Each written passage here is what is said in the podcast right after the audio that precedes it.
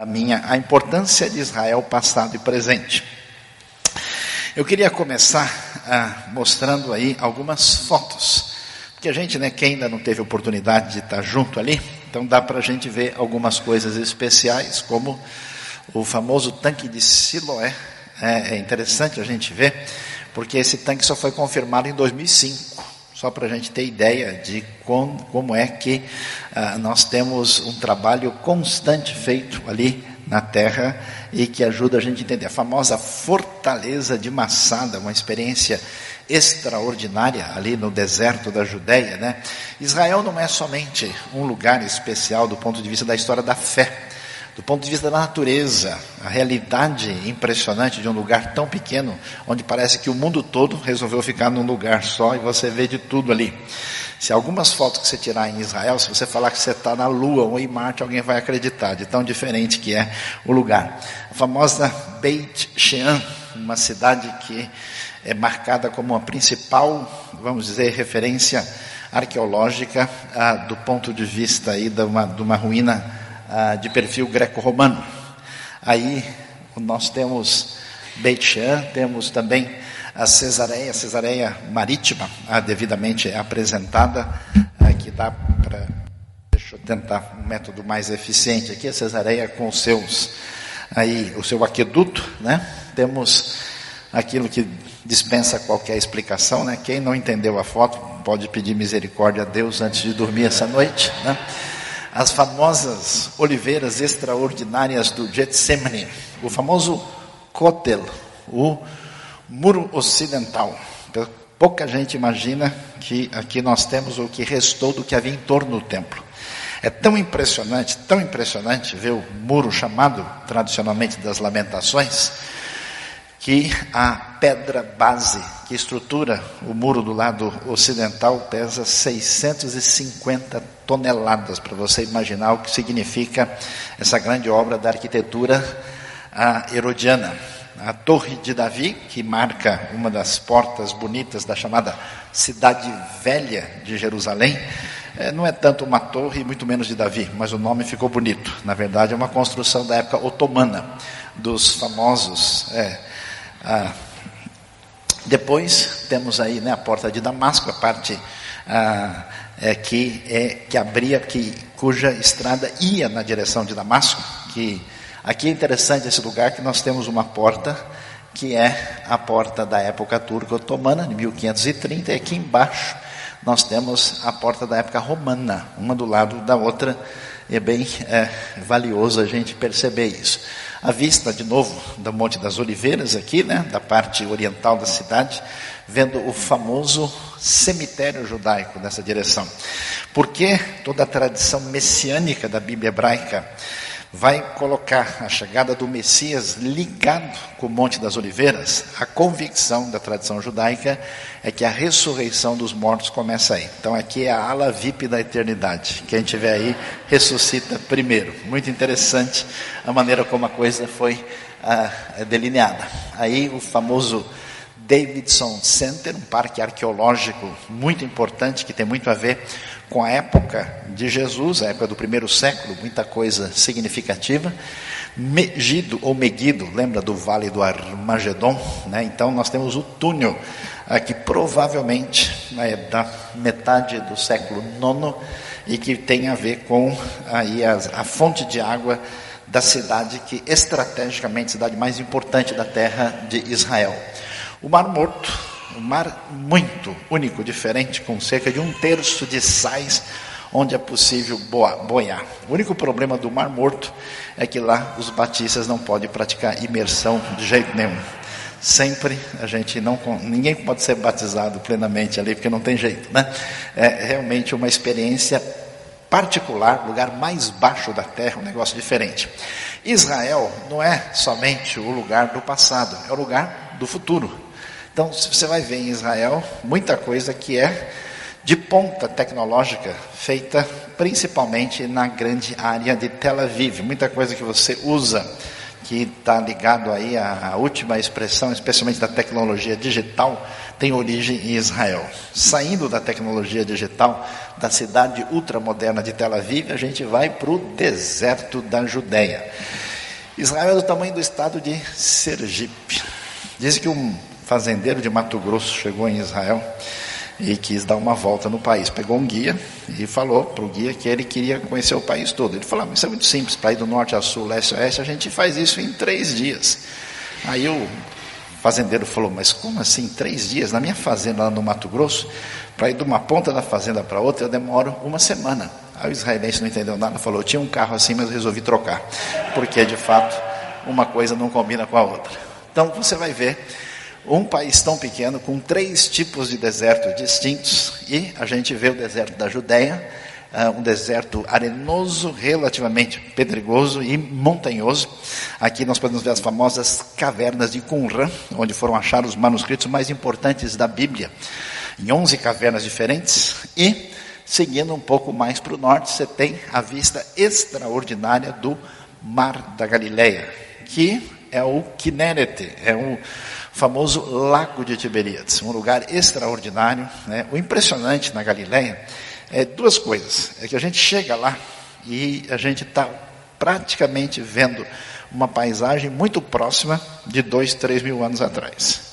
E o mais impressionante é que há 100 anos atrás, como escreveu Mark Twain, a Galileia era um lugar sem esperança, de febre, eh, de doenças, de malária, e como o lugar hoje é de fato um dos lugares mais significativos, tanto para a tradição cristã como para a tradição judaica, já que é a, o centro da discussão rabínica, ela sai de Jerusalém e vai para Tiberíades, né? a famosa pontuação da Bíblia hebraica se dá aí principalmente junto ao mar da Galileia. Para você ver aquela terra com aquele deserto, né, que o sujeito parece que está na lua, de repente se mostra como um lugar extremamente fértil, com tanto deserto e dificuldade, Israel exporta frutas e verduras da melhor qualidade para vários lugares do mundo. E aí você pode dar uma olhada no Vale do Jordão. Jordão pequeno, mas muito bonito e simpático. Né? A gente, como brasileiro, a gente olha para o Jordão assim e fala, isso aí é rio mesmo? Né? A gente sabe como é que é. Né? Isso, isso não é tamanho de rio que se apresente para quem conhece o Amazonas e outras coisas assim, mas, apesar de pequeno, Jordão é o rio mais importante da história da fé. E dá para ver a entrada do Rio Jordão chegando no Mar da Galileia. Interessante, o rio entra e depois sai. Pouca gente imagina, ah, o Mar da Galileia está a 212 metros abaixo do nível do mar. E desce ali o Jordão pelo vale, que é na verdade uma fenda geológica, chegando no Mar Morto com 424 metros abaixo do nível do mar, o lugar mais baixo da Terra. É uma experiência única. Vale a pena entender um pouquinho do Israel na sua realidade contemporânea. Talvez muita gente tenha ouvido falar que a história ah, do Israel moderno está ligada ah, diretamente com uma espécie de descompasso com a realidade do mundo árabe. A coisa não é bem assim. Por quê? Porque o domínio ah, mais antigo da modernidade de Israel, na verdade, é um domínio turco. É o famoso Império Otomano, da época do Suleimão Magnífico, que fez as muralhas da cidade velha de Jerusalém. Ah, esse domínio turco foi de 1517 a 1917, 400 anos. Então é muito importante saber que os turcos, que não tem nada a ver com os árabes, só os brasileiros não sabem disso, né? Uh, dominam a região eles dominam sobre os árabes, dominam a terra de Israel e o Império Otomano, como a gente pode ver, uh, ele né, teve o seu centro aqui em Bursa, depois na Istambul, antiga Constantinopla, e chegou ao auge nesse tamanho todo de território que foi muito impressionante. Alguns dizem que foi o início do Corinthians, porque era um humano falando com outro humano, mas essa parte da história eu não posso garantir absolutamente nada. E aí, o que aconteceu? A queda do Império Otomano trouxe uma divisão ah, que está ligada com o período do domínio britânico, domínio inglês. E aí que as dificuldades que nós ouvimos nas notícias começam a fazer sentido. Porque ah, a Inglaterra e a França são as principais potências que vão administrar os antigos ah, territórios turcos otomanos. E assim, a região que foi chamada de Palestina e a Transjordânia e o Iraque fica debaixo de domínio inglês e a Síria e o Líbano de domínio francês. Esse período britânico é um período que vai de 1917 a 1947. Os judeus, a partir do movimento sionista que começa no final do século XIX, começo do século XX, com um famoso jornalista do antigo Império Austro-Húngaro chamado Theodor Herzl, já vendo todo o clima desfavorável no ambiente europeu, onde uma série de movimentos de ordem racistas e xenófobos estavam se desenvolvendo, uh, e entendendo que eles não teriam nenhum lugar que fizesse sentido a não ser na terra das suas raízes históricas e raízes de fé. Né? Todo ano, todo judeu sempre dizia Bashana Haba Berushalayim, no ano que vem em Jerusalém. E assim, eles sempre viveram na terra, mas nesse período eles começam a estar presente em número maior. Compram terras, eles passam a viver, muitos ah, saem é, e entram em Israel no final do período otomano, e especialmente no período chamado britânico. Até que essa situação gera para a gente a famosa discussão de 1947. Né? A coisa, na verdade, começa a complicar por meio da administração inglesa, que basicamente prometeu a terra para os dois e depois disse: agora vocês resolvam a situação. Né? Isso não foi tão simples assim. A proposta ah, de partilha está mais ou menos ah, é, delineada aí. Mas o que, que acontece? Uma vez que se definiu a possibilidade de Israel de fato.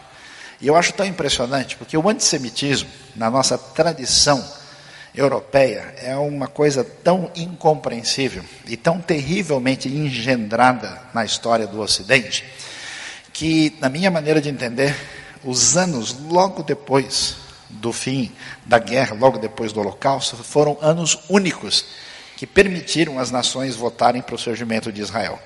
Isso, de fato, parece-me ter razão pela ação soberana de Deus, que chegou o momento de o povo estar de volta na terra, porque se em qualquer outro momento a hostilidade, essa, esse ciúme de Jerusalém, né, uh, histórico, iria se manifestar, isso seria muito difícil. Então a votação acontece, Israel é formado, e logo surge todo um, uma espécie de aliança ah, pan-árabe que aceitou ficar debaixo do controle britânico, aceitou debaixo do controle turco, mas jamais aceitaria que houvesse um governo judaico na terra de Israel. Então, isso gerou um ataque que acabou trazendo o que foi chamado de Guerra da Independência e que logo em seguida gerou o mapa de Israel, como vocês podem ver aí, com a parte ah, principal do mapa sendo a terra do chamado Israel ah,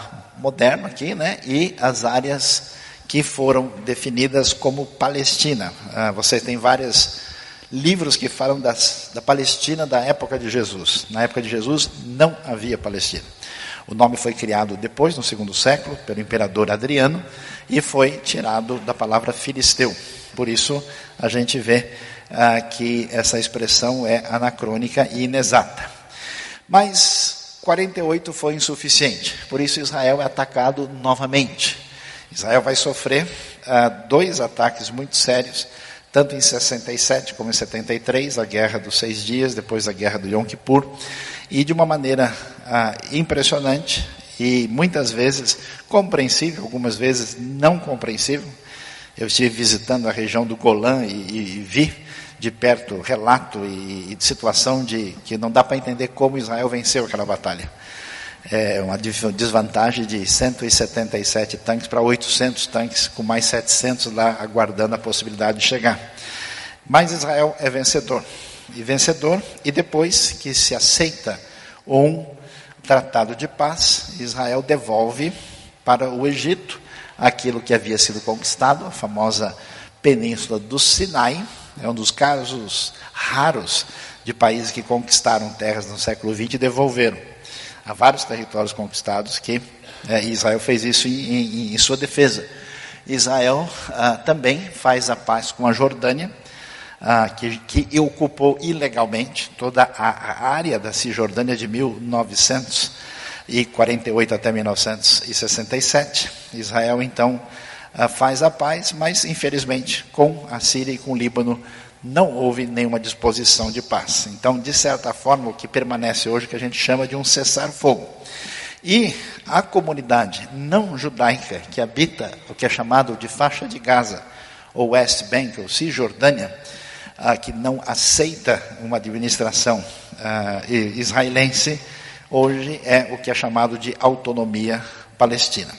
Essa percepção é muito importante e para quem às vezes fica receoso, né? nossa, como é que eu vou para Israel? Será que não é perigoso? É perigoso chegar até o aeroporto aqui, porque a gente não sabe o que vai acontecer. Mas há certos lugares uh, complicados na região, mas certamente não fazem parte de nenhum roteiro que a gente passa. A faixa de Gaza não está em Israel, ela é completamente separada. Isso não envolve a presença, né? Uh, dos turistas. É, uh, eu nunca vi nenhuma situação realmente difícil que trouxesse algum tipo de pergunta a mais. Mas muito bem, entendendo sobre a importância uh, de Israel e do povo judeu, seria interessante a gente refletir um pouco do ponto de vista bíblico e teológico. Então, a primeira pergunta que se levanta é: toda tradição cristã tem a convicção de que Jesus, ou Yeshua, é o Mashiach, é o Messias prometido nas escrituras hebraicas. E a pergunta é: o que acontece com o povo judeu com a vinda desse Messias? Para muita gente, a ideia é a seguinte: que nós vamos ver nesse livro bem trabalhado, uh, o que aconteceu no domínio da cristandade foi a ideia de que uma vez que essa ação da graça divina, que começa na Bíblia hebraica, desemboca com a vinda de Jesus e chega às nações como filhos espirituais tardios daquilo que Deus começa em Israel, que uma vez que isso acontece, Israel desaparece do plano de Deus. Houve o que é chamado de uma substituição plena. E, consequentemente, por uma série de incompreensões de certos textos bíblicos fora do lugar, mal interpretados, Houve, em grande parte da tradição uh, europeia, até porque isso já era um problema do mundo antigo, os judeus eram rejeitados e detestados já pelos gregos e pelos romanos. E a gente pergunta, mas por quê? Será que eles são tão chatos assim, difíceis? Qual que é o problema? É muito simples. Ah, os povos imperialistas antigos queriam que todo mundo se submetesse às suas decisões, queriam que todo mundo adorasse os seus deuses. Os judeus começam a resistir isso. Os judeus comem de maneira diferente. Os judeus estão lá e resolvem dizer que não pode trabalhar um dia, que esse dia é Shabat, dedicado ao Senhor. Imagina só, um escravizador romano ouvindo para o escravo dele, judeu, que hoje não trabalha porque é Shabat. Fala, esse cara está de conversa para cima de mim, que história é essa de Shabat? Você vai ver quem bate agora no Shabat, né? Então, a coisa vai nessa direção. E por causa disso, essa antipatia, ela é transmitida diretamente e entra na tradição da cristandade e por uma série de posturas e frases infelizes de muita gente da história da teologia cristã nasceu o antissemitismo dentro da cristandade. Por isso, historicamente, os judeus fogem de um lugar para outro em diversos momentos da história. E o que, que a gente vai ver? Essa discussão sobre o que acontece, o próprio, se a gente quiser chamar de apóstolo Paulo, ou de Rav Shaul, né? De qual tradição que a gente vai poder reforçar aqui, ele vai dizer, né, por acaso Deus, Romanos, Novo Testamento, capítulo 11, está lá na sua Bíblia, vê se não caiu, está escrito ainda, né? Acaso Deus rejeitou o seu povo? Resposta de maneira nenhuma. Paulo responde o quê? Eu mesmo sou israelita, descendente de Abraão, tribo de Benjamim. Deus não rejeitou o seu povo, qual de antemão conheceu. Na verdade, o que o apóstolo Paulo diz, o que acontece nesse momento, é a mesma coisa que aconteceu na história. Assim como, quando você lê a Bíblia hebraica e vê, muitas vezes, o povo não ouvindo Isaías, não ouvindo Jeremias, eles têm dificuldade de ouvir os profetas, assim como nós temos muitas vezes também. A ideia é que Deus sempre agiu da mesma maneira. No tempo de Elias, ah, permanece o que é chamado um remanescente escolhido pela graça. Uma ideia muito importante, não muito entendida, é que o Deus que age no Antigo Testamento é o mesmo Deus no Novo Testamento. A graça de Deus está presente tanto naquilo que a gente chama de Antigo Testamento como no Novo Testamento. Algumas pessoas acham que do Novo Testamento funciona né, com um sistema e o Antigo funciona como se a gente tivesse dois elementos distintos na fé. Ah, prosseguindo, a gente vai ver, né? E como essa situação que acontece parece surpreender, talvez, o plano de Deus. O que, que o Romanos 11 diz? Vamos muito bem. Que dizer então? Israel não conseguiu aquilo que tanto buscava, ah, mas os eleitos obtiveram, os demais foram endurecidos, como está escrito. Deus lhes deu um espírito de atordoamento, olhos para não ver e ouvidos para não ouvir até o dia de hoje. Davi diz que a mesa deles se transforma em laço e armadilha, pedra de tropeço e retribuição para eles. Escureçam-se os seus olhos para que não consigam ver e suas costas fiquem curvadas para sempre. O que quer dizer isso? O que Paulo responde que o que está acontecendo nesse momento, quando a, a gente vê o pessoal mais valioso e importante da tradição judaica, que era muito parecido com o evangélico hoje, vivia lendo uma Bíblia, estudando o tempo todo, que eram os fariseus, como é que eles não conseguem enxergar algumas coisas? Porque existe um propósito, uma ação de Deus na história que envolve esse chamado endurecimento parcial até que chegue o momento certo na história dessa situação se modificar. Diante disso, como é que a gente entende a situação entre os não-judeus e os judeus? entre os judeus e gentios. O que, que a gente vê? A pergunta é: se essa comunidade dos discípulos de Yeshua, que cresce no mundo greco-romano, uh, inclusive a igreja de Roma é uma igreja mista, que tem os dois. Né? Lembre-se que a palavra cristão aparece três vezes no Novo Testamento somente. Todo mundo se entende como uh, parte de um judaísmo mais amplo. Eles então perguntam: será que eles tropeçaram para que ficassem caídos? De maneira nenhuma, ao contrário, por causa da transgressão deles veio salvação para os gentios, para provocar ciúmes em Israel. Mas se a transgressão deles significa riqueza para o mundo seu fracasso riqueza para os gentios, quanto mais significará a sua plenitude. E aí é interessante que o Novo Testamento insere essa discussão ah, ligando aquilo que envolve o futuro, que é chamado de plenitude, que tem implicações escatológicas. E aí ele diz: Estou falando a vocês, gentios, que eu sou apóstolo dos gentios, exalto meu ministério, na esperança de que de alguma forma possa provocar ciúme no meu próprio povo e salvar alguns deles. Pois se a rejeição deles é a reconciliação do mundo, o que será sua aceitação senão vida dentre os mortos? Uma expressão difícil de interpretar que alguns acham que quando se aproxima a época da ressurreição, ou quando se aproxima a época da vivificação de Israel, que tem a ver com o futuro, com a chamada Geulah, ou seja, a redenção, cumprindo aquilo que está sendo esperado pelos judeus de Ezequiel capítulo 37. Portanto, que coisa interessante. Como é que a visão da Bíblia hebraica apresenta a relação de Israel e os gentios? Israel é escolhido por Deus, pela ação soberana de Deus. Mas qual finalidade? Não porque Israel é especial. Deus até diz: oh, vocês eram o menor dos povos. Não é porque vocês tinham lindos olhos, mas porque Deus amou vocês e através de Israel vai fazer dessa nação luz para os povos. Então vejam, por exemplo, textos do Salmo 96, onde você tem uma ideia clara que o propósito de Israel no mundo bíblico é um propósito missiológico. Aliás, na época do Novo Testamento, muitos judeus faziam uma abordagem de convencer os gentios a respeito do Deus único. Isso era bastante comum, os estudos comprovam isso. Por isso que tinham tantos prosélitos, por isso que tanto, tinham, tinham tantos chamados tementes a Deus.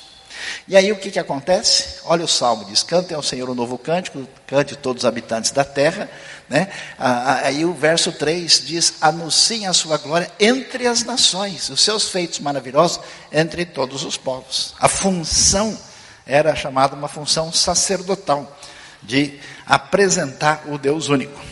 Então você veja que essa missiologia de alcançar as nações não começa em Mateus 28. Ela tem a base lá atrás, no próprio livro de Salmos. Olha só que interessante a missiologia do livro de Reis. Veja a história né, que, que atinge, por exemplo, Namã. Abraão devia ser bênção para todas as famílias da terra. José no Egito. Abraão é profeta. Gênesis, Bereshit, capítulo 20, e ele abençoa. José no Egito, ele faz isso. Israel é reino de sacerdotes. Raabe, na terra de Canaã, a, a, a, que quando é, a, conquista da terra acontece, né, o que, que acontece? Uma mulher do tipo menos recomendável possível é a primeira que deposita a fé completa no Deus de Israel.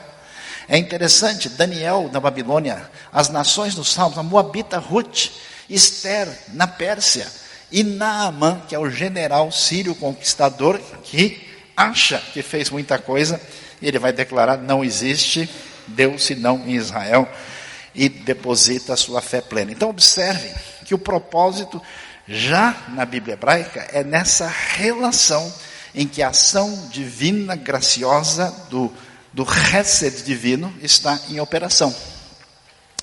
Prosseguindo, a gente vai ver então o que, que devemos entender. A bênção de Deus sobre o reino original começa com Israel com a intenção de estender-se aos gentios.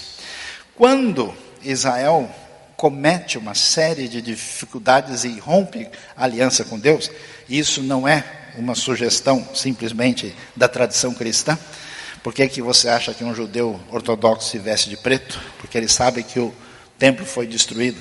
Porque sabe que o povo foi para o cativeiro na Babilônia. Porque sabe que aquilo aconteceu e ele aguarda o tempo da redenção da Geulah. Então ele lamenta quando chama, chega Tisha B'Av, o momento de chorar pela destruição do templo, que caiu no mesmo dia nas duas destruições.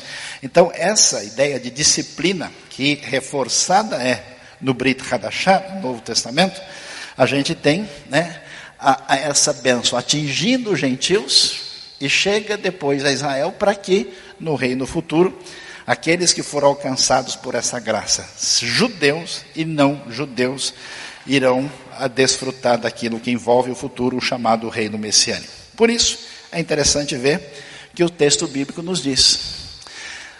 Lucas capítulo 21 vai nos dizer algo interessante. Jesus está, né, antes da destruição de Jerusalém, dizendo: ó, quando vocês virem Jerusalém rodeada de exércitos, saberão que está, sua devastação está próxima. Então, quem estiver na Judéia, fuja para os montes, quem estiver na cidade, saia, quem estiver no campo, não entre. Fala que serão dias de, de vingança, difícil para as grávidas, haverá grande aflição na terra e ira contra esse povo. Cairão pela espada e serão lançados como prisioneiros para todas as nações. Jesus lamenta a destruição de Jerusalém. E aí vem uma frase muito significativa. Jerusalém será pisada pelos gentios até que os tempos deles se cumpram. Jerusalém tem sido pisada pelos gentios desde a época romana, antes dela, inclusive. E nunca mais ela passou a ser administrada pelos judeus. Até que, em 1967, acontece a reunificação da cidade. Não existe outra maneira de entender esse texto para quem considera o texto sério no que está dizendo, senão entender que esse texto se cumpre com a presença dos judeus, conforme muitos teólogos, inclusive Jonathan Edwards, mencionado aqui. E muitos, isso não quer dizer que todas as pessoas que é, é, entendem essa literalidade de Israel em seus aspectos teológicos necessariamente estão bem centrados. Mas isso é muito difícil é, de negar diante de uma declaração tão clara. Prosseguindo, nós vamos ver, será que não é verdade que Israel desaparece e agora só existe a igreja, o Israel de Deus? É uma coisa interessante. O livro ah, do McDermott aí, vai desafiar isso. Ele diz que leu, leu, leu e não encontrou em nenhum lugar no Novo Testamento, nenhum lugar onde Israel quer dizer outra coisa que não é Israel. Não sei se é tão difícil entender isso para precisar de tanto trabalho assim, né? Como Israel quer dizer Japão, não é o caso, né?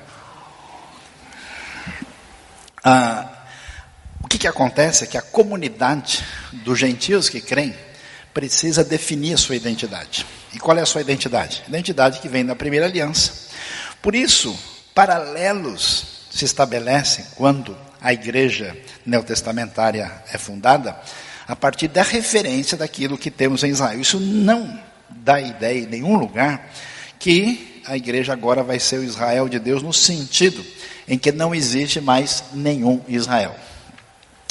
Por isso, o anúncio de Romanos é bastante significativo. Ele vai dizer: olha, Israel é uma oliveira, oliveira natural. E nós, que não somos dessa tradição judaica que tem a ligação com os patriarcas e os profetas, que viemos dos outros povos e fomos incluídos, somos chamados aqui de oliveira brava, que foi enxertado. Vocês, se alguns ramos foram cortados, vocês, sendo oliveira brava, foram enxertados entre os outros, e agora participa da seiva que vem da raiz da oliveira cultivada, não se glorie contra esses ramos. Se o fizer, saiba que não é você quem sustenta a raiz, mas a raiz é você. Talvez um dos textos mais esquecidos pela cristandade. Você pode até dizer, os ramos foram cortados para que eu fosse enxertado. Né? Eu me amo, não posso mais viver sem mim, eu sou o máximo. Tá certo, eles porém foram cortados devido à incredulidade. Você permanece pela fé. Não se orgulhe, mas tema, pois se Deus não poupou os ramos naturais, também não poupará você. Então existe uma atitude na Bíblia que confronta o chamado orgulho judaico, quando muitos judeus não entenderam o propósito da eleição e acharam que de alguma maneira ou outra era melhor que os outros, e há uma confrontação direta contra o orgulho gentil barra cristão, que dizendo assim, ó, como nós somos a última bolacha do pacote, essa é a Bíblia na tradução da linguagem de amanhã, a gente acabou achando que nós somos o máximo. Não faça isso. Portanto, existe essa relação, Israel e os gentios, a oliveira, Romanos capítulo 11. O que, que nós vamos ver lá? A ideia é essa. Aqui nós temos a raiz, patriarcas Abraão, Isaac e Jacó, a árvore boa, esse Israel natural, os judeus descrentes, Acabe também era judeu, muitos judeus do Antigo Testamento são rejeitados, são galhos quebrados e retirados da árvore, gentios enxertados para produzir bons frutos dele. A mesma coisa acontece na Bíblia hebraica. Você vê gente do povo de Israel sendo rejeitado. Pega Acã e você vê o que? Raabe e pessoas que não eram judeus de nascimento crerem e depositarem a sua fé no Deus de Israel. Pergunta que necessariamente vai surgir é quando acontece esta restauração de Israel e do povo judeu. O que, que Romanos diz? Então, devemos considerar a bondade e a severidade de Deus. Severidade para com que caiu, mas bondade para com você desde que permaneça. De outra forma, você também será cortado. E quanto a eles, se não continuarem na incredulidade, serão enxertados, porque Deus é capaz de enxertá-los outra vez. Então, de conta, se você foi cortado de uma oliveira brava por natureza, de maneira antinatural foi enxertado na oliveira cultivada, quanto mais serão enxertados os ramos naturais em sua própria oliveira. Por isso, há expectativa, não só da própria tradição judaica, mas do próprio Novo Testamento, é que há uma esperança que tem a ver com é com a redenção, com a restauração de Israel.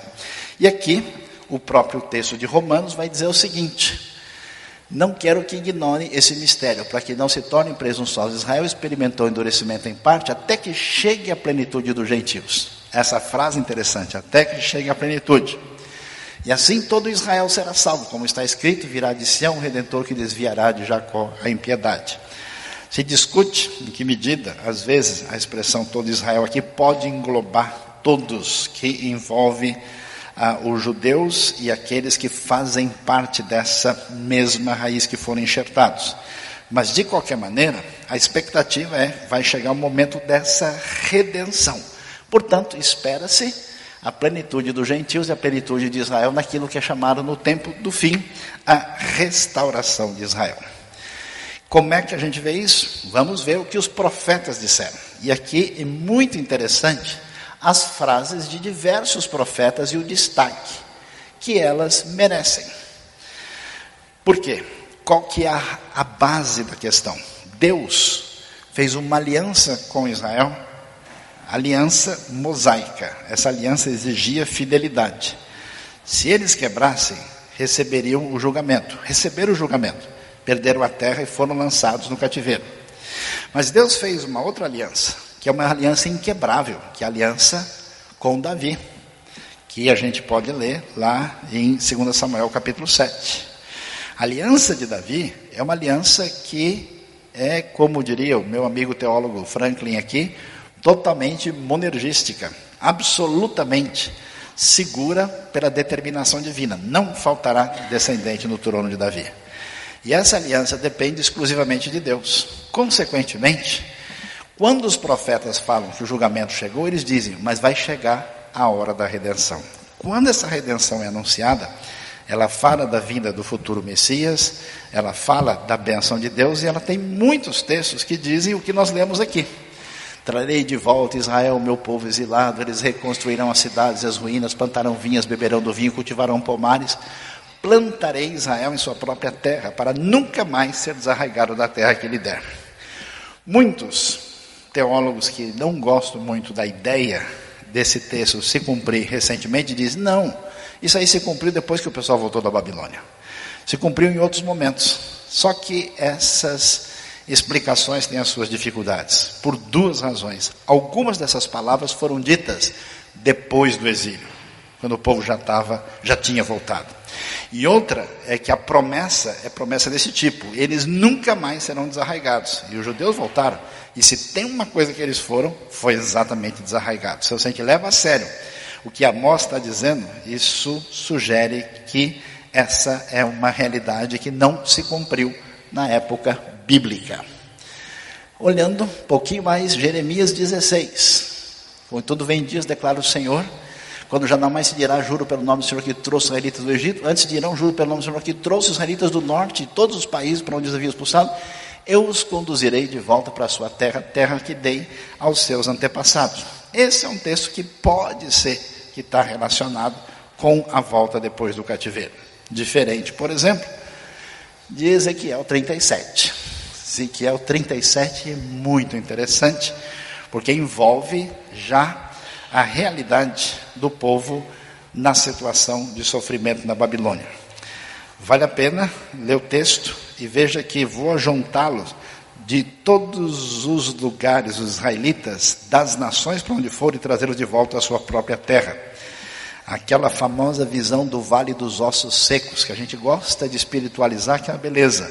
Mas o texto é muito explícito, se refere a Israel sendo ressurreto para os propósitos divinos. Observe na sequência de Ezequiel alguns textos interessantes. Olha lá, o meu servo Davi será rei sobre eles. É claro que é o rei davídico, é o rei celebrado no Salmo 2, no Salmo 110 e todos eles terão um só pastor. Viverão na terra que dei ao meu servo Jacó, a terra onde seus antepassados viveram. E aí vem um ponto talvez um pouquinho mais difícil para muita gente assimilar. No final, quando o meu santuário estiver entre eles para sempre, as nações saberão que eu, o Senhor, santifico Israel. No pensamento bíblico tem a seguinte lógica: qual é o problema de Israel? Israel foi atrás dos, do, dos deuses das nações. Por isso chegou o julgamento. Quando chegar o futuro, a redenção, vai inverter. As nações virão a Sião. Que mitzion tetsetorah udvar Hashem Mirushalayim. Porque de Sião sairá a lei e a palavra do Senhor em Jerusalém. Uma vez eu estava em Jerusalém e tinha um sujeito local ali, muito cético, que não acreditava em nada. E a gente estava conversando ali, falando tal, e alguém fez uma pergunta aqui que ele achava de tudo que estava acontecendo na cidade. Ele falou, não, eu não acredito em nada tal. Aí calmamente eu virei para ele e falei: interessante, não sei se o senhor reparou, aquela turma ali é do Canadá, esses aqui são da Nigéria, aqueles ali são da Rússia, a gente aqui é do Brasil. Aquele, tinha umas sete, oito nacionalidades perto da gente.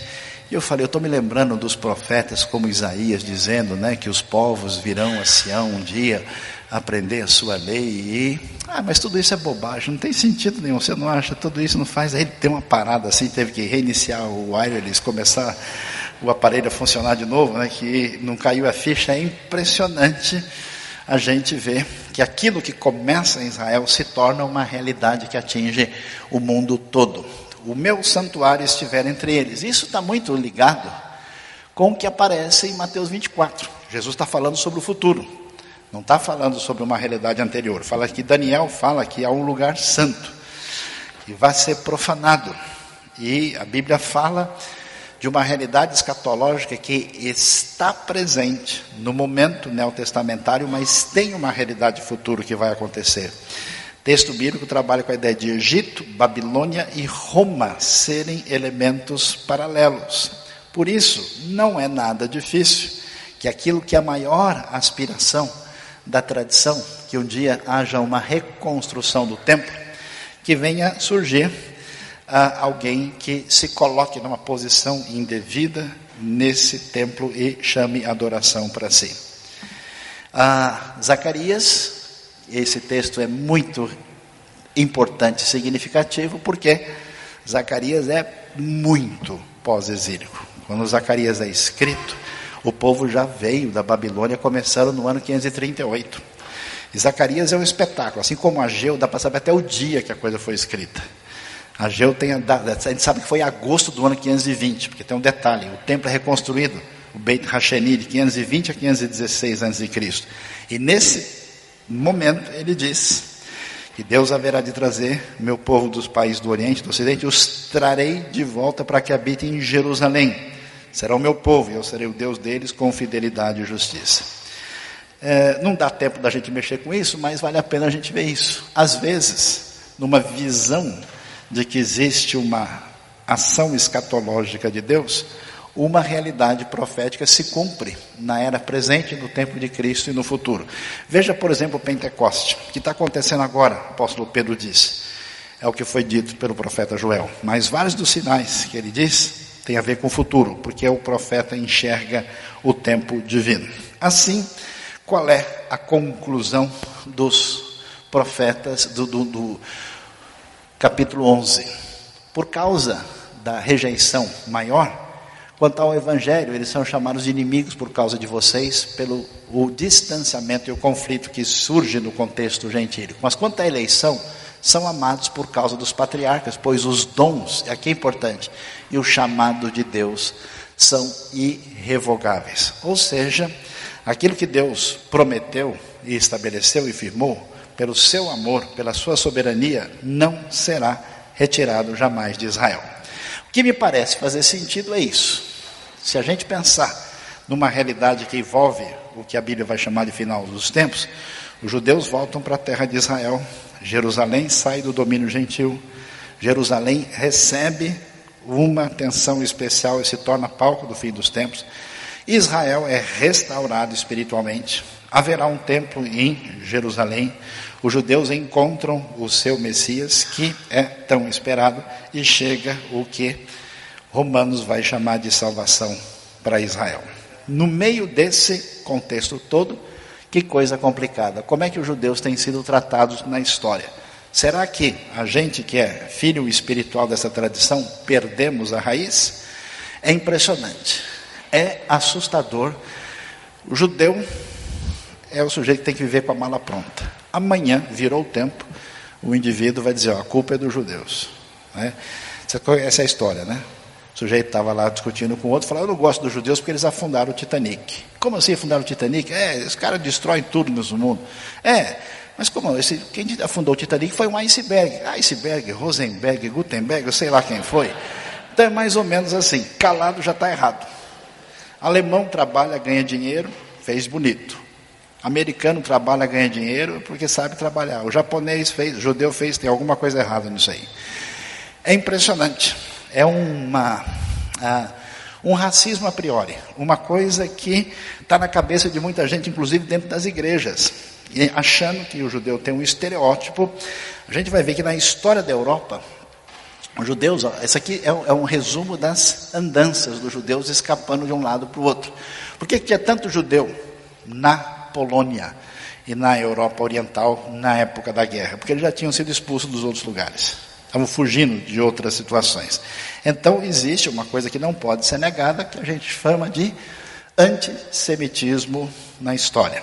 Na história que envolve a Europa medieval, que envolve grande parte de perseguição de origem religiosa católica, infelizmente, de grupos protestantes também. Podemos dizer isso muito claramente, porque os batistas também foram perseguidos por outros protestantes, alguns foram inclusive afogados. Ah, e talvez a coisa mais lamentável foi exatamente a tragédia do Holocausto. Por isso, é necessário, numa realidade de hoje, ah, definir a nossa dívida moral que envolve com o maior genocídio da história do século XX, que foi o Holocausto. Isso, de maneira nenhuma, ah, traz qualquer prejuízo direto às pessoas que são de origem alemã, porque isso foi feito por um regime. Hoje Israel e Alemanha têm um, um relacionamento extraordinário.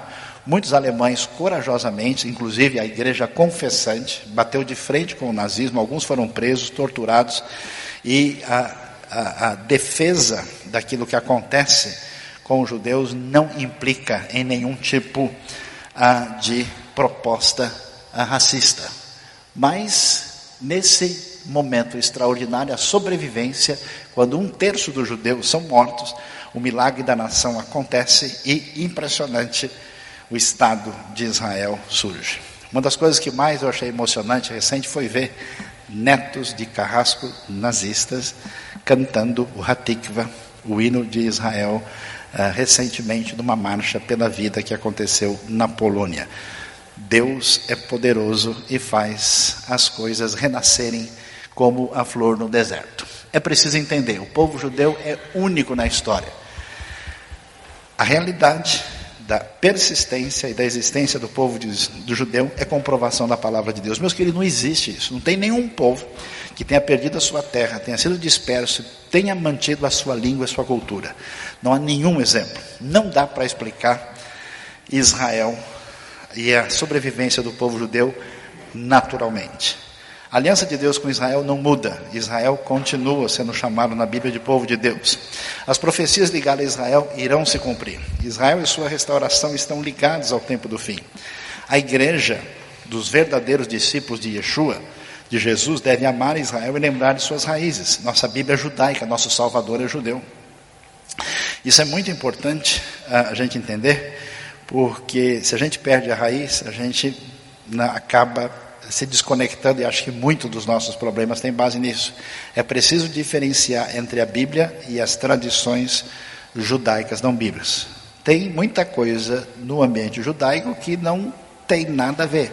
Assim como tem gentil e evangélico maluco, tem judeu maluco também, e que inventa as coisas mais bizarras e absurdas. Aí chega um evangélico lá e começa a imitar qualquer coisa que ele vê um judeu fazer. Né? Tem grupos judaicos extremistas, tem grupos judaicos exageradamente místicos, tem grupos radicais. Muita coisa que existe na tradição judaica não tem a ver com o ensino bíblico, tem outras origens. E aí eu vejo um monte de gente querendo fazer coisas que nem os judeus não querem saber, e o sujeito está lá pegando algo que não faz nenhum sentido. Ah, Voltar-se para as raízes judaicas, a Bíblia, no seu contexto original, é uma necessidade. Nós nunca vamos entender o texto com uma mentalidade. É como você pegar Machado de Assis e traduzir para o russo e querer né, ler a literatura nossa lá na Sibéria. Falar, olha como eu vou explicar para você como é que funciona. Rejeitar e condenar todo o antissemitismo. Solidarizar-se com Israel e com o povo judeu, que são nossos pais espirituais. Avaliar os acontecimentos do fim dos tempos, levando em conta Israel. Atentar para o agir do Espírito Interessante, a apostasia no Ocidente é um negócio tão doído, o Evangelho crescendo no mundo e é impressionante, preste atenção. Muitos, isso é palavra de amigos meus, judeus, muitos dizem que na ocasião da Geulah, da redenção, haverá uma aproximação entre judeus e gentios como nunca houve antes, judeus e cristãos. E é interessante, como muitos judeus permanecendo judeus, hoje entende Yeshua de uma maneira muito peculiar, sabendo que tem a ver com o maior rabino da história de Israel. Auxiliar a devolver Yeshua ao seu próprio povo. E a frase forte que vem de João 4 está aí para todo mundo ler: a salvação vem dos judeus. Para a gente encerrar, algumas coisas importantes que talvez sejam muito valiosas e a gente não tem consciência. Primeiro, a grande tradição judaica não é só uma tradição de fé, não é só uma tradição religiosa. A importância de Israel tem a ver com a formação da alma do Ocidente. Quantas coisas especiais a gente tem? Hoje nós temos conceitos como educação, liberdade, democracia, igualdade de direitos, liberdade religiosa, Estado de Direito, ciência e cultura. Isso está muito mais ligado à tradição judaica do que a gente imagina. No mundo antigo, você vai ver, por exemplo, a relevância, a importância da educação, começando com a realidade da Torá. Quando a verdade divina aparece em letras, sempre na tradição judaica, a gente sempre teve um valor muito maior da educação do que em outras tradições. Por que isso? Porque a palavra divina tem que ser lida e tem que ser estudada. O número de analfabetos entre os judeus sempre foi muito menor no tempo antigo, e por isso a, a tradição judaica não é à toa que a tradição protestante e a tradição judaica conseguiram caminhar também na direção de progresso e desenvolvimento. Olha só o que foi descoberto pela arqueologia, o abecedário de Tel Zait. Alguns críticos falaram que não é possível que numa época tão antiga a gente tivesse alguma coisa como uma escrita hebraica e cópia, e esses achados apontam uma outra direção. Outra coisa fundamental a maneira de lidar com o tempo. O tempo na Bíblia, é um grande estudioso, Abraham Joshua Herschel, judeu, e uma das coisas interessantes que ele diz é que a expressão do tempo é uma das maiores manifestações da existência de Deus no mundo. Porque o tempo bíblico é sagrado. O tempo bíblico é a raiz da nossa concepção de história. Não só que o tempo natural cíclico ele é transformado em tempo sagrado, por isso existem as festas do Senhor que são comemoradas, mas mais do que isso, a história é teleológica, ela está debaixo da direção divina. Por isso o conceito de história é absolutamente fundamental e vem daí. E isso, sem esse pensamento, a famosa porta de Abraão no norte de Israel, em Tel Dan, da época patriarcal. A ideia de justiça, a lei moral de Deus, os dez mandamentos, as referências. O que, que nós temos na tradição hebraica? 603 mitzvot, os mandamentos da lei.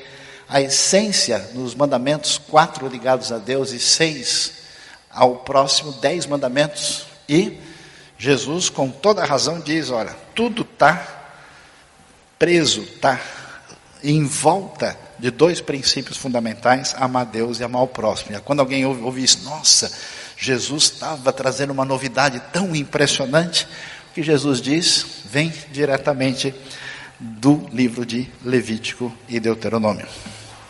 Interessante que, que a gente vai encontrar a preocupação com o valor das pessoas necessitadas. O texto mais antigo da língua hebraica encontrado, a inscrição de Herbet Keiafa, diz: Não terás isso, mas adorarás ao Senhor. Faça justiça ao escravo e à viúva, faça justiça ao órfão, ao estrangeiro, defenda a criança, defenda o pobre, a viúva, restaure o pobre às mãos do rei, proteja o pobre e o escravo e sustente o estrangeiro. Quer dizer, nesse contexto de justiça, nós vemos o valor do ser humano no mundo quando ninguém tinha valor. Por quê? Por causa da ideia de dignidade humana. Deus criou o homem à sua imagem e semelhança. Nasce Adam Betzalmei no Kilmuteino. O homem tem uma dignidade especial porque é feito à imagem de Deus. Por isso, o que a tradição judaica consagrou e que é compartilhada pela tradição cristã, nada é mais importante do que a vida. No conflito com os terroristas, uma frase muito importante que foi dita pela Golda Meir, ela disse: quando os nossos inimigos amarem mais os seus filhos do que nos odeiam, tudo terá sido resolvido. Quem salva uma vida, salva o mundo inteiro. Uma frase que não vem da Bíblia, mas é da lista de Schindler, porque a frase é tão bonita, alguém pode pensar que tenha vindo. Né? Deixa eu tomar um copo d'água aqui. A Lista de Schindler é um filme muito famoso e muito interessante e que é, tira uma frase que vem da tradição talmúdica.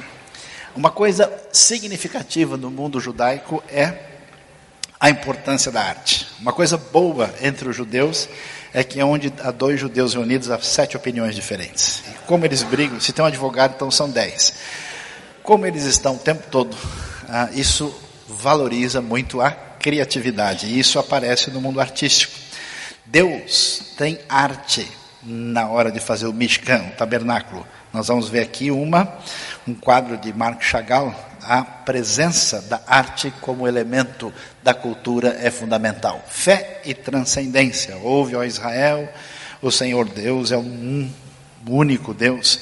claro, a nossa tradição, essa referência significativa, a compreensão do Deus que é próximo e distante. Isso é interessantíssimo, um altar encontrado em Berseba, lá no sul de Israel. Tem 2.700, um altar do holocausto. Isso tem trazido, isso tem sido a referência da nossa tradição ah, através dos séculos. Não só isso, mas interessante, ciência e desenvolvimento.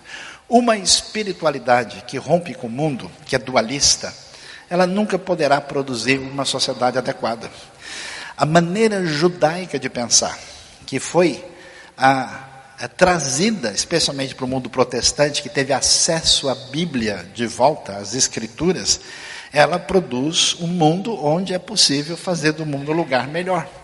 E de progredir, de fazer as coisas caminharem numa direção significativa, um sentimento de querer fazer o melhor possível. Que a gente vai ver que chega, por exemplo, naquilo que a gente chama de autotranscendência. É a vontade de ser um pouco melhor na próxima vez. Clarice Lispector, uma das nossas grandes literatas, era judia, nascida na Lituânia ela dizia algumas coisas, ela é genial em muito que ela diz. Ela dizia: liberdade é pouco, o que eu desejo ainda não tem nome. Quer dizer, com vontade de superar-se plenamente. Porque é que nós temos o que nós temos? Nós temos uma ideia bíblica interessante, que, na verdade, a gente está acostumado a achar que a nossa democracia vem da Grécia. Há controvérsias. A Grécia é uma oligarquia mais ou menos democrática. Em Israel, o rei tem que prestar aí a devida continência à Constituição, à lei divina. O, seus, o, seu, o seu, seu poder é limitado. O profeta pode chegar e dizer: Rei, você está errado. O limite do poder está lá. Por isso, Estado e democracia surge esse conceito de limitação, né, a, a um confronto do absolutismo indevido na Bíblia. Diante de toda essa realidade, Vale a pena entender a nossa dívida, a importância histórica de Israel diante do que nós temos nos últimos tempos. É importante revisitar a Bíblia, o que esse livro faz muito bem para entendermos Israel da melhor maneira possível. E devemos também solidarizar com Israel e com os nossos irmãos judeus e principalmente agradecer por legado espiritual e cultural que tem sido alma da história do Ocidente. Deus abençoe Israel, Deus abençoe o Brasil. Muito obrigado. Se você gostou dessa mensagem, você foi abençoado por essa mensagem, então vai lá, dá um joinha, inscreva-se no nosso canal e aperte lá o sininho para receber todas as notificações.